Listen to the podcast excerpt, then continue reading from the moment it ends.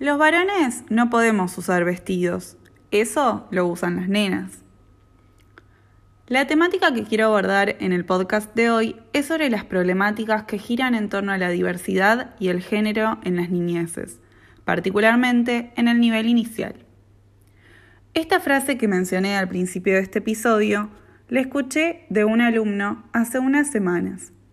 Para contextualizar, Estábamos festejando el Día de los Jardines de Infantes y la propuesta fue que los niños vengan disfrazados de lo que quisieran.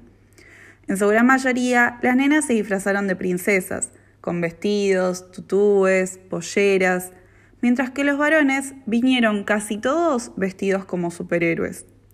Hulk, Iron Man, Batman, entre otros. Durante la tarde, hablando de los disfraces que había elegido cada uno, escuché esta frase. Y mi reacción fue preguntarle por qué decía eso. Ante mi pregunta, me dijo que las nenas usan esas cosas y los nenes usan pantalones. Entonces le dije que las mujeres también usamos pantalones y señalándome le mostré mi jean. Naturalmente me surgió decirle que cada uno es libre de ponerse lo que quiera, ya sea vestido, pantalón, pollera, etc. Que si un varón tenía ganas de ponerse un vestido, podía. Me dijo entonces que al llegar a casa le iba a preguntar a su mamá. ¿Se imaginan cuál fue mi reacción? Pensé, ay, ¿qué hice? Espero que no se arme lío con las familias. E incluso mientras lo pensaba, sabía que mi accionar estaba bien, que nada de lo que dije estaba mal, que esto forma parte de la educación de estos niños y que incluso toda una ley que me respalda. Pero el temor a las familias a veces está muy presente. Y un poco de esto quería hablar hoy, lo que siento que les pasa a las familias y lo que nos pasa también a nosotros docentes cuando hablamos de diversidad y género, de ESI, Educación Sexual Integral, en el nivel inicial.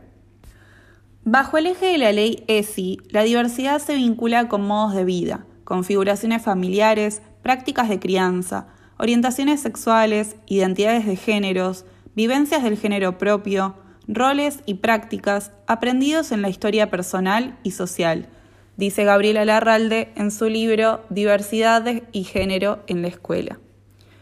Creo que es principalmente cuando se habla de la diversidad de género donde surge el conflicto entre algunas familias y la ESI en la escuela. Tanto como docente como tía, me ha tocado escuchar a padres expresar su descontento con que sus hijos varones jueguen con bebés, ya que, en sus palabras, van a terminar siendo gays. La sociedad y en particular las familias le asignan a los juegos, juguetes, colores, vestimenta, entre otros, un valor que por sí mismo no poseen. Tal vez son valores que les fueron inculcados cuando eran pequeños y en vez de despojarse de ellos, los siguen arrastrando, reproduciendo al día de hoy con sus propios hijos o hijas. Morgade menciona el uniforme en el nivel inicial, diciendo que antes se usaban delantales rosas para las nenas y azul para los varones, y actualmente por lo general usan todos el mismo color. En mi experiencia en colegios privados puedo decir que si bien el color del uniforme es igual para todos, las nenas usan polleras o pantalón pollera, el pantalón largo solo durante el invierno, mientras que los varones usan short o pantalón. Esta diferencia sigue estando presente. Según el texto Reconocer las perspectivas de género, históricamente las maneras de ser hombres y mujeres han sido pensadas desde lugares fijos, estereotipados. ¿Pero qué son los estereotipos?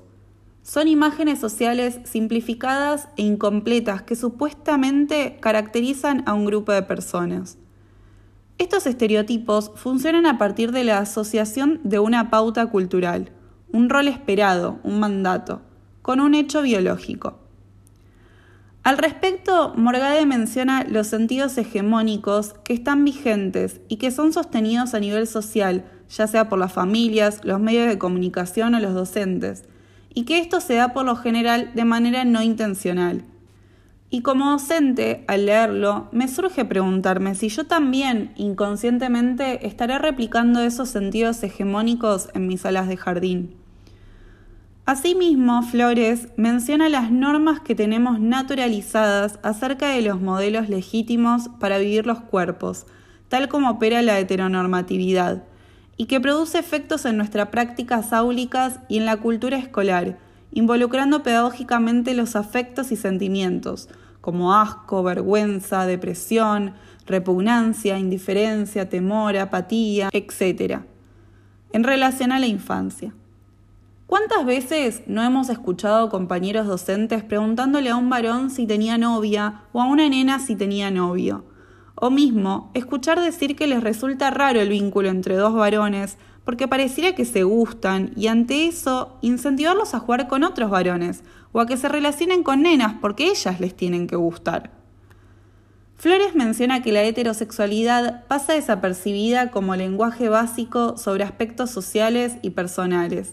Se la percibe como un estado natural y se la proyecta como un logro ideal o moral. Y dice que una manera de que se imponga este tipo de sexualidad es el ocultamiento de todo lo que sea opuesto o que no entre dentro de esa norma.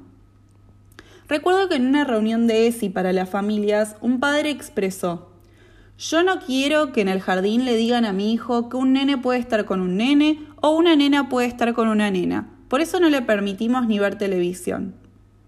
Me pregunto, ¿qué más harían algunas familias con tal de ocultarles la realidad a sus hijos? ¿Por qué es eso? Ocultarles la realidad y por miedo a que se salgan de lo que ellos creen es la norma. Debido a este temor, a esta desconfianza por parte de las familias, la educación sexual integral termina siendo un actor al que es preciso tratar con cautela cuando se trata de trabajar con niños tan pequeños. También creo que cuando prima el silencio o la desinformación frente a la ESI en el marco familiar, ese espacio puede ser cubierto por miedos, desconfianza, interpretaciones cerradas o informaciones falsas provenientes de otros medios, por ejemplo los medios de comunicación. El Ministerio de Educación comunica que familias y docentes, al acercarnos a estas temáticas de sexualidad y género, nos enfrentamos a cómo las mismas atraviesan nuestra vida y nuestras prácticas. Es fundamental preguntarnos qué nos pasa, reflexionar y compartir con otras personas nuestras certezas y nuestras dudas. Hacer una revisión de nuestra historia personal para cuestionarnos ciertas ideas que tenemos arraigadas. Para finalizar el episodio de hoy, me gustaría tomar las palabras de Morgade cuando dice que el cuerpo sexuado se construye y se usa durante toda la vida. La autonomía y la autoestima se cultivan desde la primera infancia. Por ello, la sexualidad debe ser tema escolar desde el nivel inicial. La escuela puede y debe construir espacios donde se trabaje sobre la sexualidad de manera sistemática, científica y cuidadosa. Y desde el nivel inicial creo que es fundamental que podamos realizar este camino acompañando y siendo acompañados por las familias. Es momento de reflexionar, individual y colectivamente, pensando siempre en las infancias, que llegan a nuestras salas día tras día. Y así finaliza el episodio de hoy. Mi nombre es Alessia Diviase y espero lo hayan disfrutado. Hasta la próxima.